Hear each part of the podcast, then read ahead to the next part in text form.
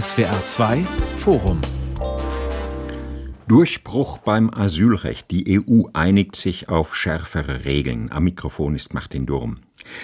Es hat Jahre gedauert und manchmal sah es ganz danach aus, als würden sie in der EU frühestens zum St. Nimmerleinstag ein gemeinsames Asylrecht zustande bringen. Aber nun ist es da ein härteres Regelwerk als bisher. Gestern Abend haben sich die Innenminister der Europäischen Union in Luxemburg darauf verständigt. Der Kern des Ganzen Migranten ohne Bleibeperspektive werden künftig in Asylzentren, Kritiker sagen in Lagern, an den EU-Außengrenzen für drei Monate untergebracht. In dieser Zeit wird ihr Asylbegehren geprüft, wird es abgelehnt, werden sie abgeschoben.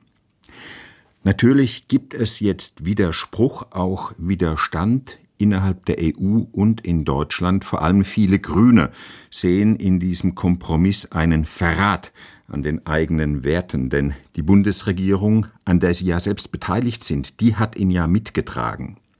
Was also bewirkt das neue EU-Asylrecht? Lenkt es die Migration nach Europa tatsächlich in halbwegs geordnete Bahnen. Darüber reden wir mit Dr. Bernd Kasparek. Er ist Migrationsforscher am Institut für europäische Ethnologie an der Humboldt-Universität in Berlin, mit Gerald Knaus, Leiter der Europäischen Stabilitätsinitiative, ein Think Tank, ebenfalls in Berlin und aus Brüssel zugeschaltet ist uns Stefan Überbach, SWR-Hörfunk-Korrespondent für die EU. Herr Überbach, Gestern hieß es noch hinter vorgehaltener Hand, das kriegen die so nicht hin, das wird wieder verschoben, in 14 Tagen vielleicht einigen die sich. Und nun ist doch was draus geworden aus dem EU-Asylrecht. War der Druck so groß? Ja, ich glaube, genau daran äh, liegt es und hat es gelegen, dass es dann doch schneller vorangegangen ist, als äh, auch die meisten meiner Kollegen und ich selbst äh, vermutet hatte. Es war ja auch im Gespräch, dass man äh, zwischendurch nochmal eine zweiwöchige Pause zum Nachdenken einlegt, um sich dann nochmal zu treffen und äh, den Entwurf äh, zu finalisieren. Aber wir haben gestern, als die Sitzung begann, doch von vielen äh, der Innenministerinnen und Minister gehört, dass äh, Sie der Meinung sind, es gibt im Moment so etwas wie eine historische Chance, äh, alle Interessen mal unter einen Hut zu bringen und äh, dass man doch versuchen sollte, diese äh, Chance zu ergreifen, selbst wenn Kompromisse nötig sind, die für den ein oder anderen durchaus mit Schmerzen verbunden sein können. Und äh, dass es große Schmerzen gibt, das sieht man jetzt gerade äh, in der Bundesregierung, äh, speziell bei den Grünen. Aber ich glaube tatsächlich, der äh, Einigungsdruck war so groß, dass es dann letztendlich äh, dazu geführt hat, dass wir ja, den Vorschlag für eine Reform auf den Tisch haben. Herr Überbach, Sie sind der Korrespondent in Brüssel. Sie können das. Lässt sich das, was jetzt beschlossen wurde, kurz, präzise zusammenfassen? Hm. Also es gibt zwei äh, Schlagworte, die das Ganze beschreiben sollen. Einmal Solidarität und das zweite Schlagwort lautet Verantwortung. Äh, Verantwortung ähm, heißt Außengrenzen dicht machen, Geflüchtete registrieren, Asylverfahren beschleunigen. Und äh, das soll den Staaten an den Außengrenzen helfen, wo die Menschen, die nach Europa wollen, äh, in der Regel ankommen. Italien, Spanien, Malta, Griechenland. Mit dem Stichwort Solidarität ist dann eine möglichst faire Verteilung gemeint. Davon würde unter anderem Deutschland etwas haben, aber auch Länder wie äh, Belgien oder äh, auch die Niederlande, wohin sehr viele Schutzsuchende oder Migranten weiterziehen. Und äh, wer sich an der Verteilung nicht beteiligen möchte, der kann sich davon freikaufen. Das ist die Regelung und das Ganze, wie gesagt, unter der Überschrift Solidarität und Verantwortung. Ich habe, ich es äh, kurz genug beschreiben können. Auf jeden Fall, Herr Knaus. Dass sich die EU in einem derart schwierigen und komplizierten Problemfeld am Ende eben doch einigen konnte, Allein darin sehen schon viele einen bemerkenswerten Fortschritt. Sie auch? Naja, es liegt natürlich immer an der Substanz der Einigung, ob das etwas Gutes ist oder etwas, das die Dinge im Großen und Ganzen so belässt, wie sie vorher sind. Die EU hat sich schon 2015 geeinigt auf eine Verteilung und die ist krachend gescheitert. Die EU hat sich mehrmals auf Dublin-Systeme geeinigt und die sind krachend gescheitert. Die EU hat sich im letzten Sommer am Ende der französischen Präsidentschaft auf einen freiwilligen Solidarmechanismus geeinigt und der funktioniert nicht. Die EU hat sich auf Frontex-Ausbau geeinigt und das hat nichts gebracht. Also das Problem heute ist ein dreifaches. Wir haben an den Außengrenzen der EU einen Zusammenbruch der Rechtsstaatlichkeit. An vielen Grenzen wird EU-Recht überhaupt nicht mehr ernst genommen. Nicht in Polen, nicht in Ungarn, nicht in Kroatien an der Grenze zu Bosnien, auch nicht in der Ägäis an der Grenze Griechenlands. Auch nicht in Wir Italien? Haben, ja, ja, Italien, das ist äh, indirekt, weil da wird äh, Bande gespielt mit der libyschen Küstenwache. Aber auch das ist eigentlich für die EU äh, unerträglich. Dann haben wir zum Zweiten sehr viele Tote. In diesem Jahr, im letzten Jahr weniger als 2016, aber immer noch die tödlichste Grenze der Welt. Und wir haben zum Dritten ein Gefühl des Kontrollverlusts, dass viele Menschen irregulär in die EU kommen und auch viele, die am Ende keine Chance auf Asyl haben, vor allem im zentralen Mittelmeer. Und diese drei Probleme zu lösen, also den Rechtsstaat wiederherzustellen, das Sterben zu beenden und Kontrolle und irreguläre Migration, tatsächlich diese irreguläre Migration zu reduzieren, sind vollkommen legitime Ziele. Ich zweifle nur, dass dieser Kompromiss diese Ziele erreichen wird. Und wenn er sie nicht erreichen wird, dann ist das weder historisch äh, noch äh, hm. ermutigend, dann war das ein, äh, ja, kein Erfolg. Hm, aber Herr Knaus, wäre es besser gewesen, alles so zu lassen, wie es war. Die Leute steigen an der nordafrikanischen Küste in seeuntaugliche Boote, versuchen irgendwie illegal nach Europa zu kommen. Wenn sie es bis Italien schaffen, werden sie weiter durchgewunken und landen dann schließlich in Deutschland oder in den Niederlanden oder in Skandinavien, von wo aus sie kaum noch zurückgeschickt werden können, wenn sie nicht asylberechtigt sind.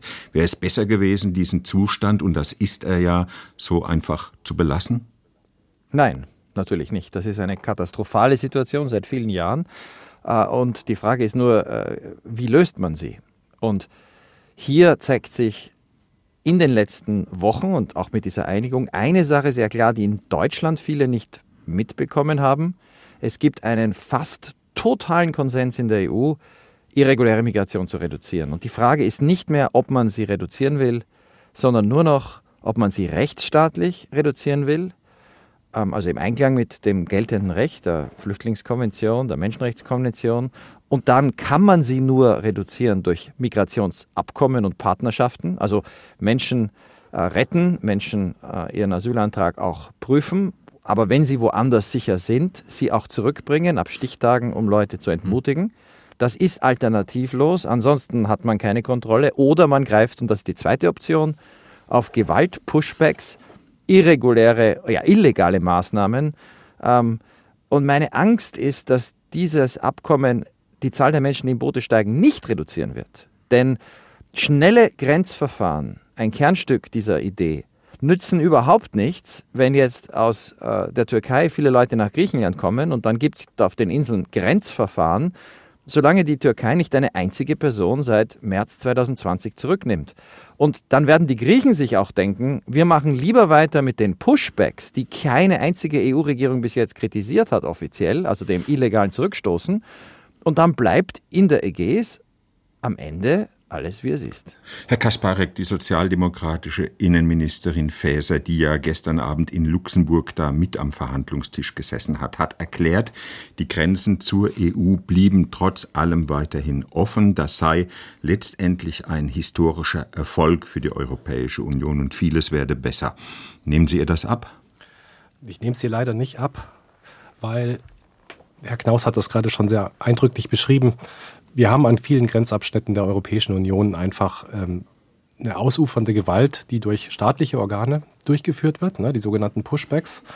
Und ähm, diese schließen die Grenze effektiv für viele Schutzsuchende. Es ist ihnen einfach nicht möglich, auf europäisches Territorium zu kommen oder wenn es ihnen gelingt, werden sie mit, wirklich mit brachialer Gewalt ähm, wieder über die Grenze zurückgeprügelt oder auf offener See ausgesetzt. Das ist alles ähm, dokumentiert. Das soll ja aber jetzt verhindert werden. Aber wodurch dann? Man hat ja keine einzige Maßnahme da drin, wo man sagt, ähm, man müsste ja sagen, also es müsste ja ein Bekenntnis zu einem europäischen Rechtsstaat geben. Ne? Es müsste ja erstmal jemand sich hinstellen und sagen, ähm, dass an Europas Grenzen Europas Recht auch wieder gelten soll und auch, dass wir staatliche Institutionen ähm, verantwortlich halten, wenn sie dieses Recht brechen und nicht durchsetzen. Da müsste man ja was machen. Aber in dem ganzen Kompromiss, den man gestern gefunden hat, kommt das ja überhaupt nicht vor. Und deswegen, und da hat Herr Knaus schon recht, es gibt überhaupt gar keinen Anreiz für die grenznahen Staaten, diese illegale und zutiefst menschenrechtswidrige äh, Praxis zu beenden. Gut, aber reden wir von den Asylzentren, denn die stehen ja mit im Mittelpunkt dieses Kompromisses. Wenn jemand aus Georgien kommt, allein oder mit Familie oder aus Indien oder aus Serbien, dann ist er ja meist nicht politisch verfolgt. Er kann jetzt nach dieser neuen Regelung nach Prüfung seines Asylbegehrens zurückgeschickt werden. Aber Sagen Sie mir, was ist daran falsch oder unmenschlich? Haben Sie die Bilder aus Georgien nicht gesehen in den letzten Wochen, was dort passiert ist? Also was an Massendemonstrationen war und wie die Polizei gegen die Leute vorgegangen ist und wie viele Leute verhaftet worden sind? Also es stimmt In dem Fall nicht. sagen Sie also auch Grenzen offen für Georgier. Sie sind auch ähm, schutzbedürftig. Europa muss sich auch Indien, Tunesien, Serbien, Albanien öffnen. Nein, nein, wir haben jetzt gerade kurz über Georgien gesprochen. Und das ist jetzt vielleicht ein. Es ist Fall. kein Krieg in Georgien, das wissen Sie auch. Nein, das ist kein Krieg, aber es gibt ja immer noch eine Idee von politischer Verfolgung. Ne? So steht das ja auch im deutschen Grundgesetz. Ne? Politisch Verfolgte haben das Recht auf Asyl. Ähm, und daran müssen wir das messen. Das ist ja auch ähm, die Lehre aus dem Zweiten Weltkrieg und aus dem Nationalsozialismus, weswegen wir dieses Asylrecht überhaupt geschaffen haben für Deutschland und warum es auch für Europa immer noch wichtig ist. Das heißt, eine Frage der politischen Verfolgung lässt sich nicht einfach wegreden, indem man sagt, ähm, es ist ja kein Krieg. So, und deswegen ist Georgien meiner Meinung nach ein sehr interessantes Beispiel dafür, wie schnell sich eben auch eine Lage ändern kann. Und dann kann man nicht einfach sagen, ja, aber letztes Jahr war das noch nicht so und deswegen ist die Anerkennungsquote unter 20 Prozent und deswegen können wir jetzt alle Georgierinnen und Georgier in so ein Grenzverfahren schieben, wo wir gar nicht so genau hinschauen müssen, weil, haben wir ja gesehen. Das ist eine totale Problematik. Ich würde gerne würd gern, ich würd gern Herrn Überbach Bei Georgien, da ist ein Problem. Ja. Die haben null. Ich würde gerne Herrn Überbach zu Wort kommen lassen, Herr Knauser. Entschuldigung bitte. Ja, aber die Zahlen zu Georgien sind ja wichtig. Wir haben 8000 ja. Anträge im letzten Jahr gehabt und weniger als 20 haben Schutz bekommen. Also es kann jeder Georgier, die Georgier kommen ja auch nicht über die Grenze rein. Ich glaube, das würde hm. die Zuschauer wirklich ver ver verwirren. Die kommen visafrei mit dem Flugzeug ganz legal nach Deutschland. Da ja. ist überhaupt gar kein Grenzverfahren geplant. Gut, Herr Überbach. Und ich wollte nur kurz auf ein Detail aus äh, der Vereinbarung von Luxemburg hinweisen. Da heißt es nämlich äh, nicht nur, dass äh, Menschen aus äh, Staaten mit einer geringen Anerkennungsquote von 20 Prozent oder weniger, wobei man natürlich jetzt streiten kann, ob 20 Prozent Anerkennungsquote denn überhaupt gering ist. Aber es ist nicht davon die Rede, dass die in das Schnellverfahren kommen können, sondern davon, dass sie in das Schnellverfahren kommen müssen. Das heißt, äh, wer aus äh, solchen Ländern kommt, wie äh, Georgien oder Indien oder nehmen wir Ägypten, Marokko, Tunesien, so etwas, der wird erstmal in diesem Lager landen und da wird dann auch nicht inhaltlich über einen Asyl Asylantrag entschieden. Der Asylgrund wird da zunächst mal gar keine Rolle spielen, sondern es wird um die Frage gehen, darf dieser Mensch, darf diese Familie, darf dieser äh, alleinreisende Jugendliche, äh, der vermutlich ja auch dort äh, anzutreffen sein wird, äh, dürfen die überhaupt in der Europäischen Union einen Asylantrag stellen, ja oder nein. Und wenn es Nein heißt, dann soll sofort die Rückführung, sprich äh, die Abschiebung in Angriff genommen werden. Und äh, nach allem, äh, was wir hier bisher an Verständnis über die Regelungen entwickelt haben, ist es auch so, dass nicht nur die Menschen aus den Ländern mit den geringen Anerkennungsquoten in den Schnellverfahren und in den Aufnahmelagern landen, sondern es können auch solche Menschen sein, die über sogenannte dritte sichere Drittstaaten äh, eingereist sind. Und äh, das gilt nach meinem Wissen für den größten Teil der Fälle, die da zu bearbeiten sein werden. Also wir reden da nicht nur über eine kleine Minderheit, die dafür in Frage kommt, zu der äh, die Länder auch verpflichtet sind, sie mit Schnellverfahren äh, zu entscheiden, sondern über eine sehr viel größere Gruppe, bei denen die Länder an den Außengrenzen es machen können. Und warum sollten sie es nicht tun, wenn sie dafür die Möglichkeit durch diesen Kompromiss bekommen? Hm. Herr Überwach, nun reden wir die ganze Zeit von Aufnahmezentren oder von Lagern, aber das Ganze Ganze bleibt eben doch noch sehr theoretisch, sehr abstrakt. Was wird man sich unter diesen streng abgesicherten Einrichtungen vorstellen müssen? Gibt es da Pläne? Gibt es da irgendein Bild, das Sie vor Augen haben, wie die aussehen werden? Naja, es wird äh, viel geredet über ein Vorbild äh, aus Griechenland von der Insel Kos, äh, ist es, glaube ich, wenn ich es richtig im Kopf habe. Da gibt es so ein abgeschlossenes Aufnahmelager weit weg von der Zivilisation, um es mal so zu sagen. Also etwas weiter abgelegen in der Wildnis mit hohen Mauern, mit Stacheldraht obendrauf und hohen Sicherheitsvorkehrungen. Da sagen unsere Korrespondenten vor Ort, drinnen sieht es eigentlich ganz vernünftig aus. Da sind die Zustände durchaus menschenwürdig menschenwürdig. Äh, die Sanitäranlagen sind in Ordnung, die Unterbringung ist in Ordnung, es gibt Sportplätze, vieles andere mehr. Das könnte ein Vorbild für Aufnahmezentren sein, die natürlich alle noch geschaffen und gebaut werden müssen. Es gibt dabei, finde ich, sehr, sehr viele offene Fragen, wie das eigentlich vor Ort laufen soll. Da warten wir auch noch auf Details und äh, auf genaue Umsetzungsvorschläge. Wie werden die Menschen untergebracht? Wer überwacht, dass die hohen Standards gelten, von denen ja die Bundesinnenministerin Nancy Faeser gestern immer wieder gesprochen hat? Wer kontrolliert denn, ob die äh, Unterbringung tatsächlich menschenwürdig ist. Wer prüft die Anträge? Wer entscheidet? Hat äh, es genug Personal in den nationalen Behörden? Äh, die Rolle von Frontex, äh, der Europäischen Grenzschutzagentur, wie werden die eingebunden und nach welchen Kriterien wird überhaupt entschieden? Vielleicht noch ein letzter Punkt. Äh, wer abschlägig beschieden wird, kann der Einspruch einlegen und wenn ja, was passiert dann? Also, Sie sehen ähm, aus meiner Perspektive sehr, sehr viel noch offen. Ich glaube, das kann man aber auch ein bisschen plas äh, plastischer machen, weil ehrlich gesagt, Kos ist jetzt ein ganz bestimmtes Zentrum und ich glaube, es ist nicht unbedingt exemplarisch, weil Kos jetzt doch eine sehr kleine Insel ist, die auch recht wenig angesteuert wird. Aber wir haben in den letzten Jahren in Griechenland auf den fünf relevanten Inseln, zu denen Kos gehört, aber eben auch Lesbos oder Chios, schon so ein System entstehen sehen. Ne? Auf Samos wurde letztes Jahr eins von diesen neuen Zentren eröffnet und die sehen genauso aus, wie wir diese Bilder auch noch im, oft im Kopf haben. Ne? Das sind Containerbauten, da ist ein großer Stacheldrahtzaun außenrum, die sind irgendwo mitten im Nirgendwo. Und bei diesem Zentrum in Kos, was auch von der EU finanziert worden ist, da war zum Beispiel sechs Monate lang einfach kein Arzt anwesend, weil man niemanden gefunden hat, der dort äh, arbeiten wollte. Und das ist dann so eine Situation, die relativ schnell entsteht. Und ich würde sagen, das Problem ist, diese Zentren, die aktuell existieren schon, die sind ja auf eine ganz bestimmte Kapazität ausgelegt. Ein paar tausend meistens.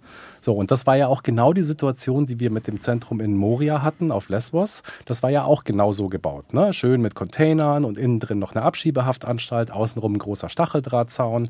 Ähm, also genau so, wie jetzt die ganzen entstehenden Zentren auch sind. Und dann hatte man plötzlich einen erhöhten Andrang und das führt dann dazu, dass wir plötzlich eine Zeltstadt um dieses Lager herum haben. Das führt dann dazu, dass im Winter, wenn der Regen kommt, die Zelte im Schlamm versinken. Das führt dann dazu, dass die Menschen keinen Zugang haben zu Hygiene. Das können ähm, Sie jetzt schon voraussehen. Ja, das haben wir doch in Moria alles gesehen. Das hat doch ich genau glaube, in der geführt. EU und auch in dieser Innenministerkonferenz will niemand ein zweites Moria aufbauen. Ja, aber da muss, man, muss man ja auch erklären, warum. Nein, aber es ist ja entstanden. Das es tun ja Sie aber das, gerade. Ja, aber das ist doch auch nicht, Moria hat hm. doch existiert in der Art und Weise, wie ich es gerade beschrieben habe und es ist dann abgebrannt.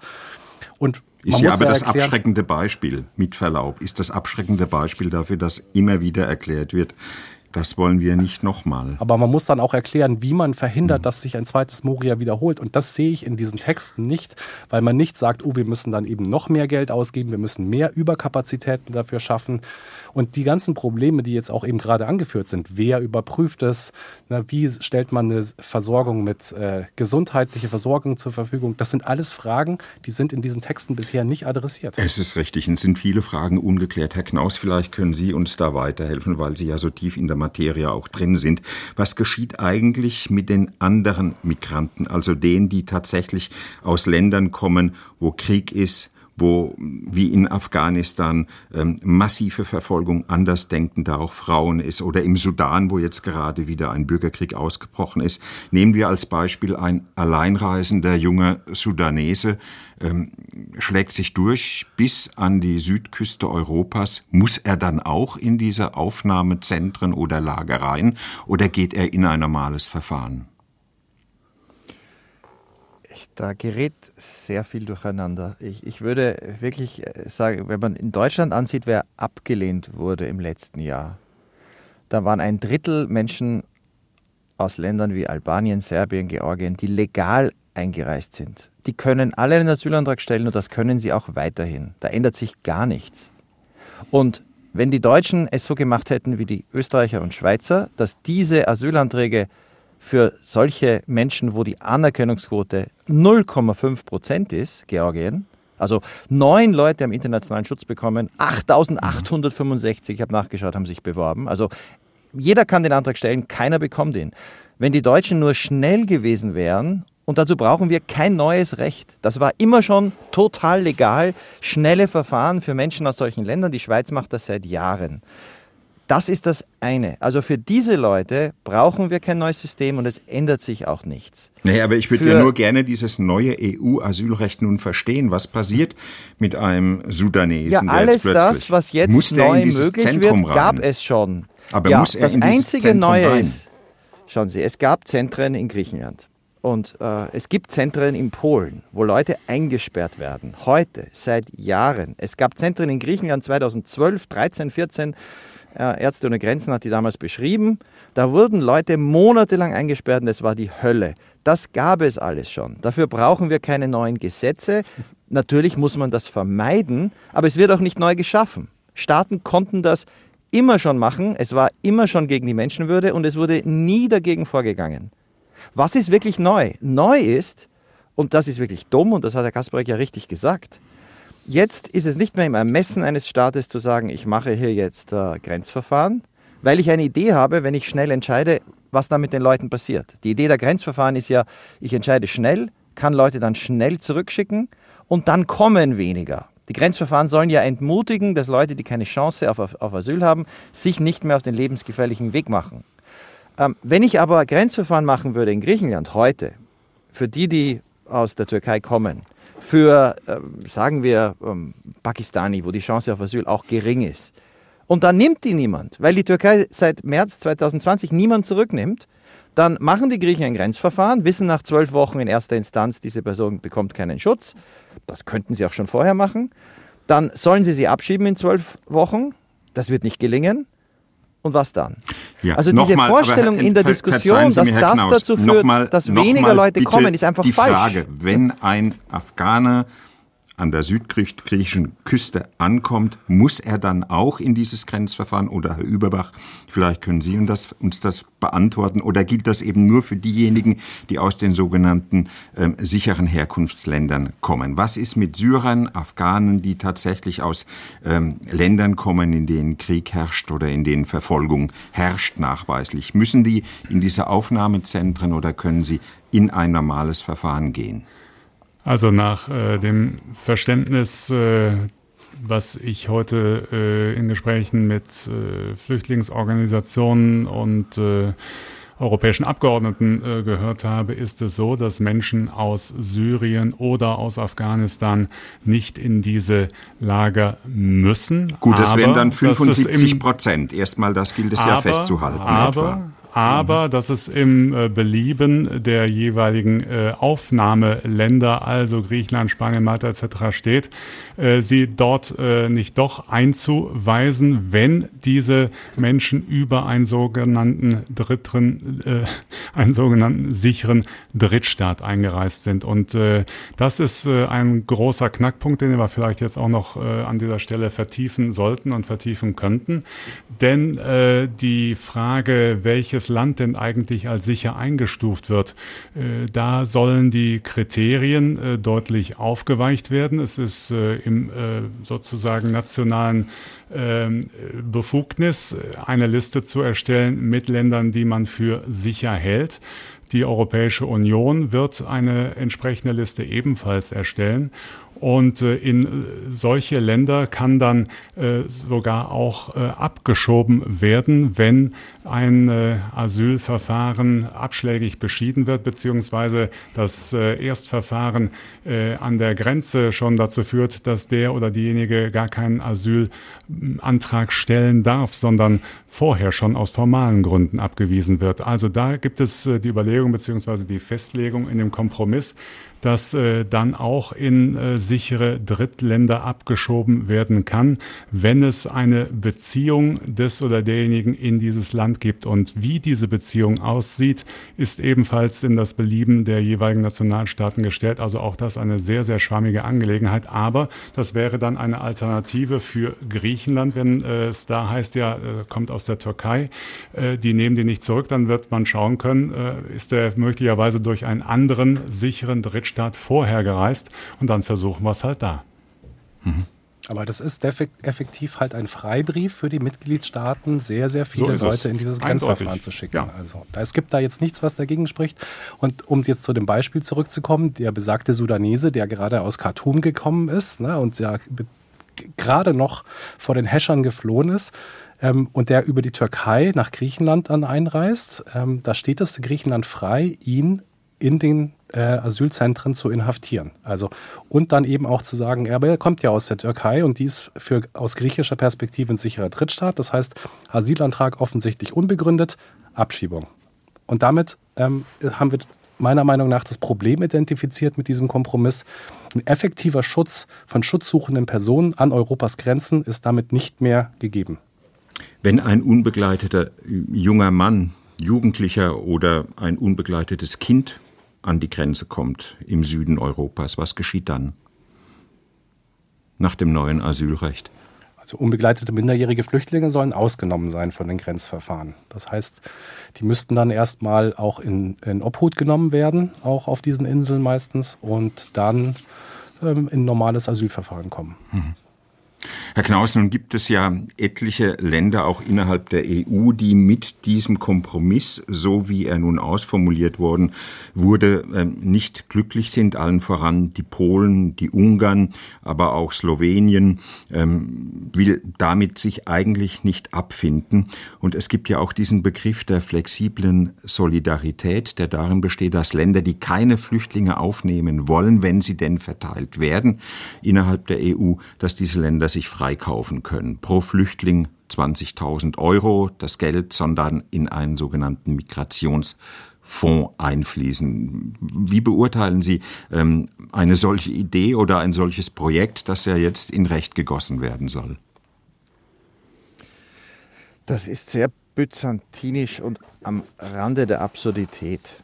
Äh, es geht hier um, für Polen sind das keine großen Geldsummen. Polen äh, hat äh, ein, über eine Million Ukrainer aufgenommen, bekommt dafür von der EU wenig Geld, regt sich dafür, be, beschwert sich darüber nicht. Ähm, wenn Polen dafür etwas Geld zahlen muss, dass es niemanden aufnimmt, ähm, könnte es das tun. Das ist politisches Theater vor den Wahlen, dass man sagt, man will sich hier nicht reinreden lassen. Die Verteilung von Menschen hat äh, noch nie wirklich funktioniert in der EU, aus einem einfachen Grund. Wenn ich jemanden aus äh, Italien nach Tschechien bringe und die Person reist dann einfach weiter in ein anderes Land. Die Tschechen werden die Person nicht einsperren. Ähm, also da geht es wirklich um eine Scheinsolidarität. Die wird so nicht funktionieren. Das echte Problem an der Solidarität ist wieder eins, das hier von diesem Kompromiss gar nicht be berührt wird.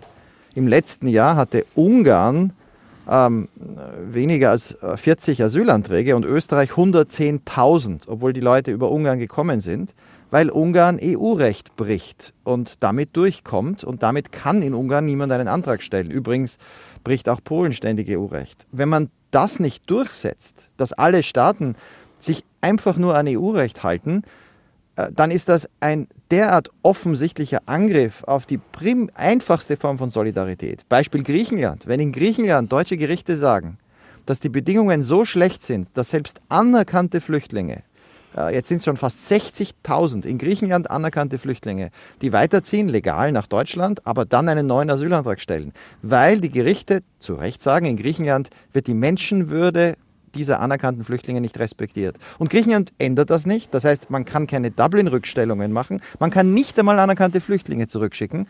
Übrigens in dem Fall, in der letzten Version, die ich gelesen, gesehen habe von der Entscheidung, wenn Länder bei Dublin nicht kooperieren, dann fällt auch die Solidarität wieder aus. Und da ja die meisten Staaten bei Dublin nicht kooperieren, erscheint mir diese gesamte Solidaritätsdebatte mit all diesen äh, Zahlen und Preisen und pro Kopf eine totale Scheindebatte. Das wird alles nicht so passieren.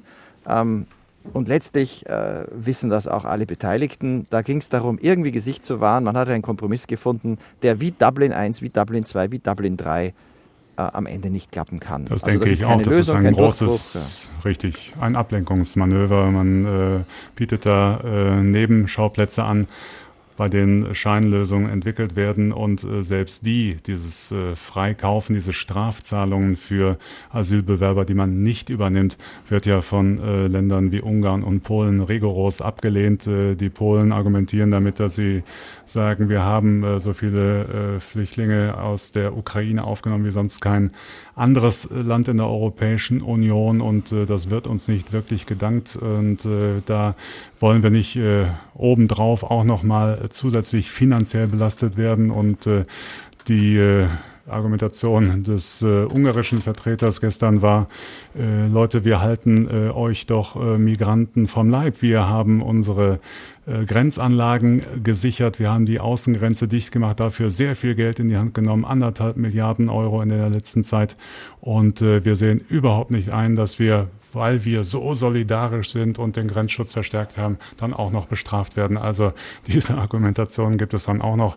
Und äh, ich vermute, dass äh, zumindest diese beiden Länder äh, das bis zum Europäischen Gerichtshof noch tragen werden, falls äh, eine solche Regelung überhaupt jemals in Kraft tritt. Denn so weit sind wir ja noch gar nicht. Wir reden im Moment über eine Positionierung der europäischen Mitgliedstaaten. Äh, das muss jetzt alles noch ausgehandelt werden mit dem Europäischen Parlament. Das hat seinen Beschluss am äh, April, mhm. Anfang des Jahres gefasst.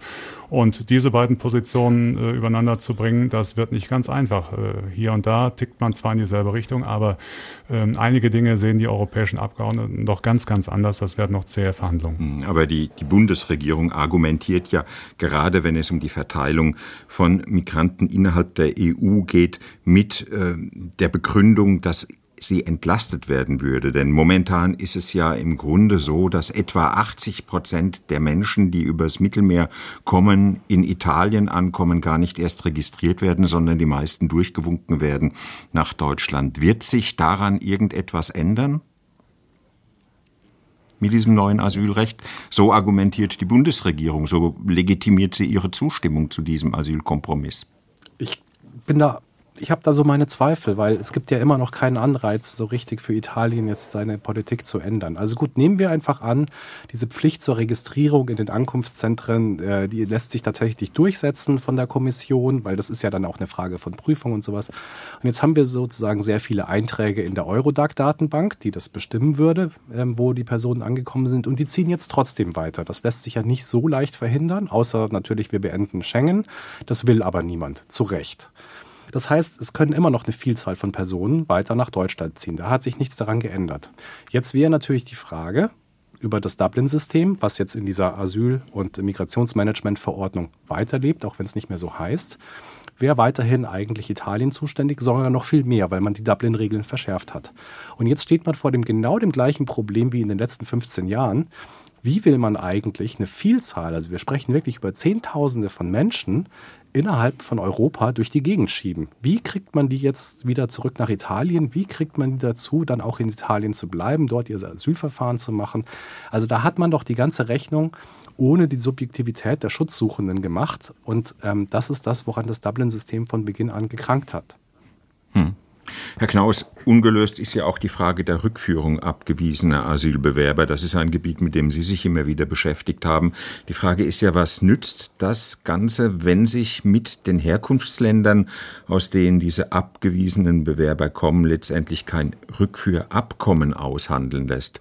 Viele dieser Länder weigern sich ja, dies zu tun. Ja, das ist die Schlüsselfrage, dass äh, die Verteilung nicht klappen wird das ahnen alle, die da verhandelt haben. Aber wenn weniger Leute in die EU kommen würden, irregulär, und dazu sind Rückführungen der Schlüssel, dann wäre das mit der Verteilung auch nicht so ein Problem. Wenn 50.000 im Jahr irregulär übers Mittelmeer kommen und nicht wie im letzten Jahr 160.000, würde das ja gehen. Nur Rückführungen nehmen wir nur noch mal Griechenland, da kommen Leute aus der Türkei. Die Türkei nimmt niemanden seit langem. Italien, die Leute kommen über Libyen. Nach Libyen kann man unter gar keinen Umständen jemanden hinschicken. Libyen ist in keiner Weise sicher, hat äh, keinen Staat, keine Flüchtlingskonvention. Das geht also auch nicht. Was ginge, und das wird jetzt spannend, weil das wäre eigentlich die Chance, wenn Italien zum Beispiel, es kommen Tunesier nach Italien. Da werden, das war in den letzten Jahren die größte Gruppe, in den letzten fünf Jahren im zentralen Mittelmeer, da werden viele nicht anerkannt. Bei den Tunesiern müsste man ein normales Asylverfahren machen weil äh, sie haben zwar eine niedrige Anerkennungsquote, aber man kann sie nicht in ihr Heimatland zurückschicken ohne individuelle Prüfung. Aber die kann man schnell machen. Und wenn man dann feststellt, diese Tunesier, die meisten, äh, sollte man zurückschicken, kann man zurückschicken, dann muss man die Bereitschaft Tunesiens haben, sie zu nehmen. Und damit das wirklich funktioniert, bräuchte man eigentlich einen Stichtag, ab dem Tunesien sagt, wir nehmen alle, die dann abgelehnt werden, ganz schnell, damit es aufhört, damit Leute nicht ihr Leben riskieren.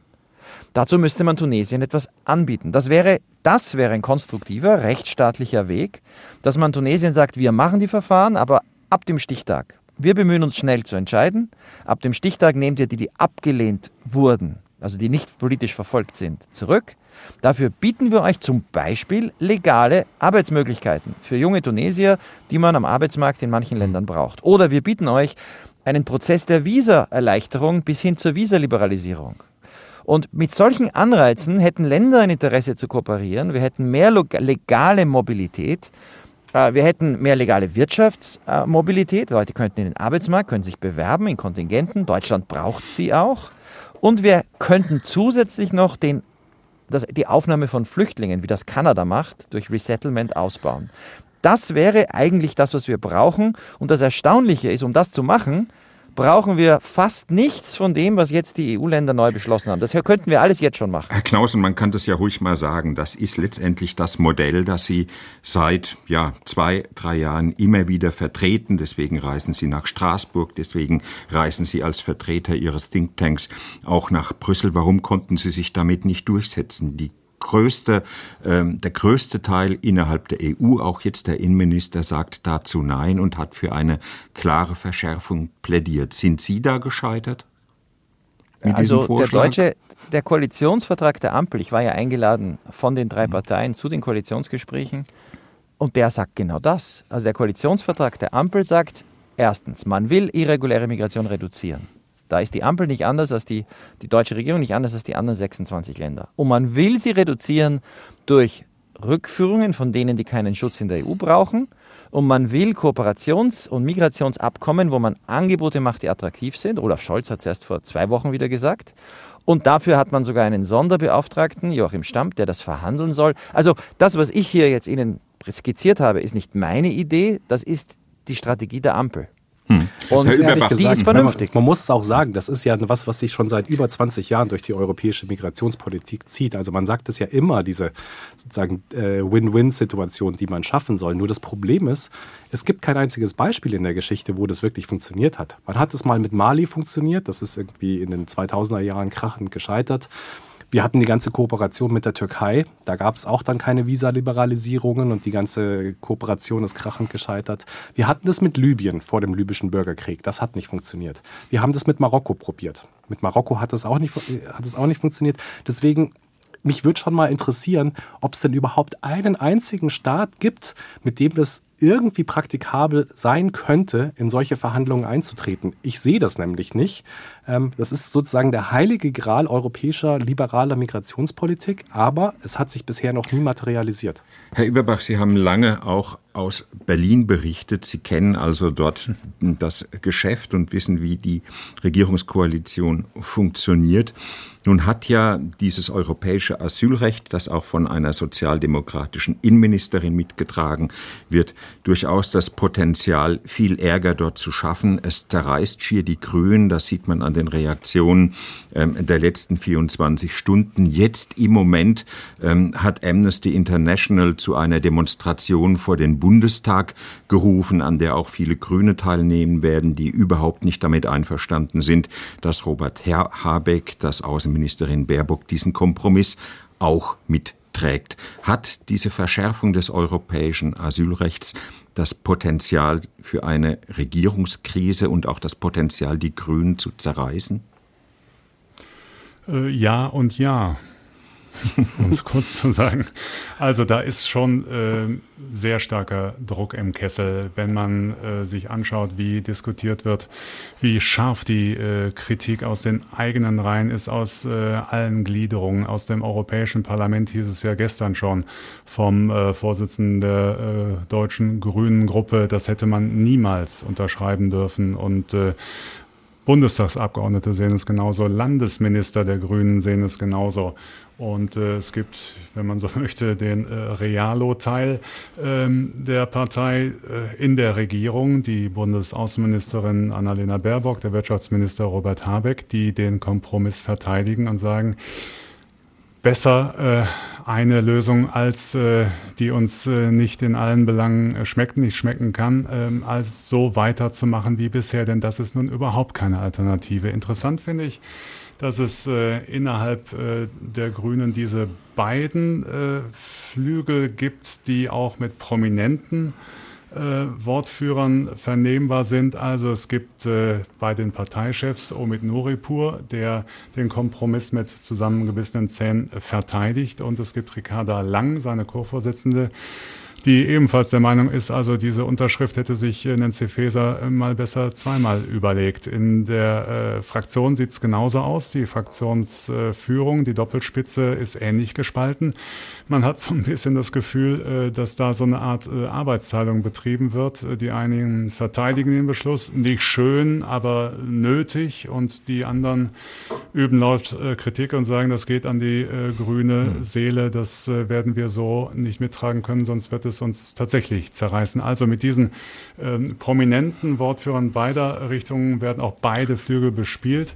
Ob das reicht als Blitzableiter, als Ventil, da habe ich meine Zweifel. Die Partei wird vor heftigen Diskussionen stehen und äh, das ist für die äh, Ampel insgesamt, für das Koalitionsklima natürlich nicht zuträglich, zumal ja äh, die FDP auch sehr schnell dabei war und sagte, also jetzt müssen wir pragmatisch sein und äh, diesen Beschluss mittragen. Und Herr Knaus, es gibt natürlich 2024 in Deutschland drei Wahlen, unter anderem in Thüringen und in Sachsen. Da hat die AfD derzeit die Position und das Potenzial, stärkste Partei zu werden. Es gibt 2024 auch die Europawahl. Da befürchtet man eine rechte oder gar rechtsextreme Welle. Glauben Sie, es gibt einen Zusammenhang zwischen dieser Verschärfung des Asylrechts auf europäischer Ebene und Ängsten vor den Ergebnissen dieser Wahlen? Also ich, ich, glaube, Sie haben schon an meinen Bemerkungen gemerkt, dass ich nicht glaube, dass das eine wirkliche Verschärfung ist. Die Verschärfung findet seit Jahren statt, an den Grenzen durch die Gewalt. Und das Problem mit den Wahlen wird sein, wenn das, was jetzt hier beschlossen wurde, nicht irreguläre Migration reduziert. Also wenn bis zum nächsten Sommer äh, alles so weitergeht wie bisher, die Menschen werden an der Grenze gestoppt, es gibt Gewalt, es gibt viele Tote, es gibt viele Bilder, aber die Menschen kommen weiterhin und auch nach Deutschland.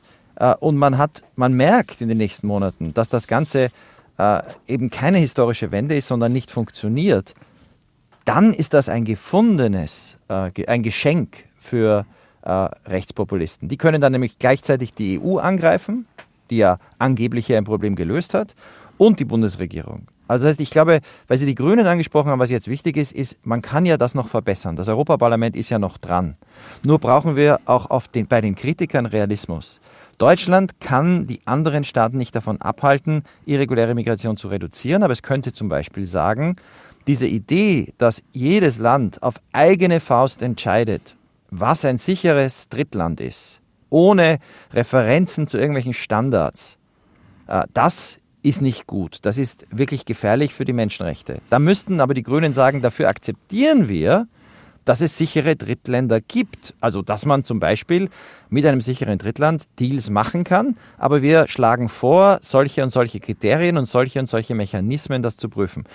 Dann könnte man vielleicht Dinge noch im Europaparlament verbessern. Aber man darf Deutschland hier auch nicht überschätzen. Wenn es einen Konsens gibt. Die Ungarn und Polen sind ja nicht gegen harte Grenzen. Die wollen nur einfach, die spielen ein politisches Spiel, weil sie nicht, nichts äh, zahlen wollen. Und auch das ist ihnen letztlich egal. Das ist vor allem ein Positionieren, ideologisch. Aber es gibt ja eine überwältigende Mehrheit in der EU, die, die sagt, äh, wir, wir ziehen das durch. Und Deutschland hätte da gar kein Veto alleine. Also Deutschland und Luxemburg alleine, das hat man ja gesehen bei der Diskussion um die, um die äh, Familien mit Kindern in den Lagern. Ähm, also wenn die Grünen jetzt hier die Koalition zu, einem We zu einer Enthaltung oder zu einem ja, gebracht hätten und dann wäre es trotzdem durchgegangen, dann wäre das nur ein Geschenk gewesen in Deutschland für die AfD zu sagen, seht her, die Deutschen machen nicht mit, alle anderen machen es. aber die anderen Staaten wären vorangegangen. Also Deutschland muss ja gestalten, nicht nur dagegen sein, und das ist jetzt die Chance für die Kritiker, sondern noch versuchen, mit realistischen Vorschlägen in den nächsten Wochen äh, das, soweit es geht, so zu verbessern, dass es erstens tatsächlich irreguläre Migration reduziert und zweitens tatsächlich die Menschenrechte ähm, achtet, besser als das in den letzten Jahren der Fall ist und auch jetzt der Fall ist. Gut, das EU-Parlament ist noch dran, auch die Kommission. Das war das SWR2 Forum Durchbruch beim Asylrecht. Die EU einigt sich auf schärfere Regeln. Herzlichen Dank an Gerald Knaus. Er ist der Leiter der Europäischen Stabilitätsinitiative in Berlin. An Dr. Bernd Kasparik, Migrationsforscher von der Humboldt-Universität in Berlin und an Stefan Überbach, SWR-Hörfunk-Korrespondent in Brüssel. Am Mikrofon war Martin Durm.